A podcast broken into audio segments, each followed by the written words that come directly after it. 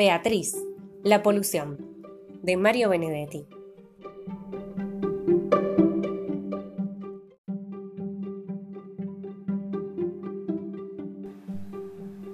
Dijo el tío Rolando que esta ciudad se está poniendo imbancable de tanta polución que tiene. Yo no dije nada para no quedar como burra, pero de toda la frase solo entendí la palabra ciudad. Después fui al diccionario y busqué la palabra imbancable y no está. El domingo, cuando fui a visitar al abuelo, le pregunté qué quería decir imbancable. Y él se rió y me explicó con buenos modos qué quería decir insoportable. Ahí sí comprendí el significado, porque Graciela, o sea, mi mami, me dice algunas veces, o más bien casi todos los días, por favor, Beatriz, por favor, a veces te pones verdaderamente insoportable. Precisamente ese mismo domingo a la tarde me lo dijo, aunque esta vez repitió tres veces. Por favor, por favor, por favor, Beatriz, a veces te pones verdaderamente insoportable. Y yo, muy serena, habrás querido decir que soy imbancable. Que a ella le hizo gracia, aunque no demasiada, pero me quitó la penitencia y eso fue muy importante. La otra palabra, polución, es bastante más difícil. Esa sí está en el diccionario. Dice, Polución. Efusión de semen. ¿Qué será efusión? ¿Y qué será semen? Busqué efusión y dice derramamiento de un líquido. También me fijé en semen y dice semilla, simiente, líquido que sirve para la reproducción. O sea, que lo que dijo tío Rolando quiere decir más o menos esto. Esta ciudad se está poniendo insoportable de tanto derramamiento de semen tampoco entendí. Así que la primera vez que me encontré con Rosita, mi amiga, le dije mi grave problema y todo lo que decía el diccionario. Y ella, tengo la impresión de que semen es una palabra sensual, pero no sé muy bien qué quiere decir. Entonces me prometió que lo consultaría con su prima Sandra, porque ella es mayor y en su escuela dan clase de educación sensual. El jueves vino a verme muy misteriosa yo la conozco bien cuando tiene un misterio. Se le arruga la nariz. Y como en la casa estaba Graciela, esperó y esperó con muchísima paciencia a que se fuera a la cocina a preparar las milanesas para decirme. Ya averigüé.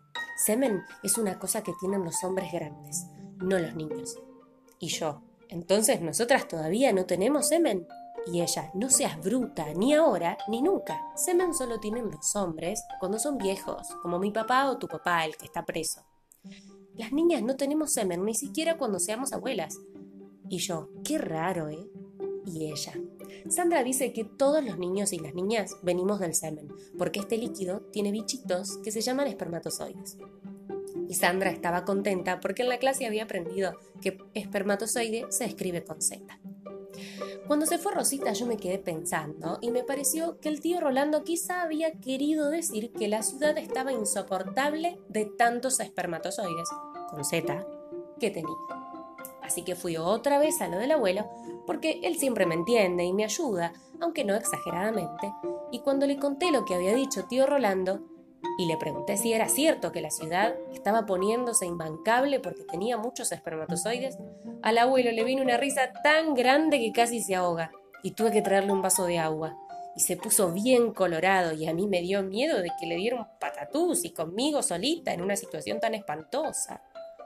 Por suerte de a poco se fue calmando y cuando pudo hablar me dijo, entre tos y tos, que lo que tío Rolando había querido decir se refería a la contaminación atmosférica.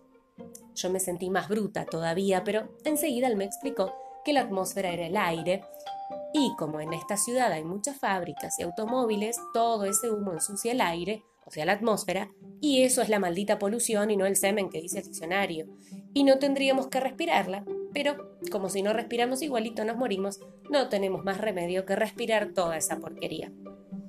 Yo le dije al abuelo que ahora sacaba la cuenta que mi papá tenía entonces una ventajita allá donde está preso, porque en ese lugar no hay muchas fábricas y tampoco hay muchos automóviles, porque los familiares de los presos políticos son pobres y no tienen automóviles.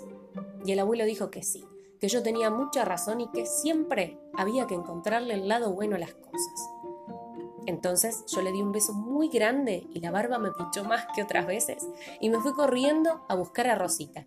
Y como en su casa estaba la mami de ella, que se llama Asunción, igualito que la capital de Paraguay, esperamos las dos con mucha paciencia hasta que por fin se fue a regar las plantas y entonces yo, muy misteriosa, vas a decirle de mi parte a tu prima Sandra que ella es mucho más burra que vos y que yo, porque ahora sí que lo averigüé todo. Y nosotras no venimos del cemento, sino de la atmósfera.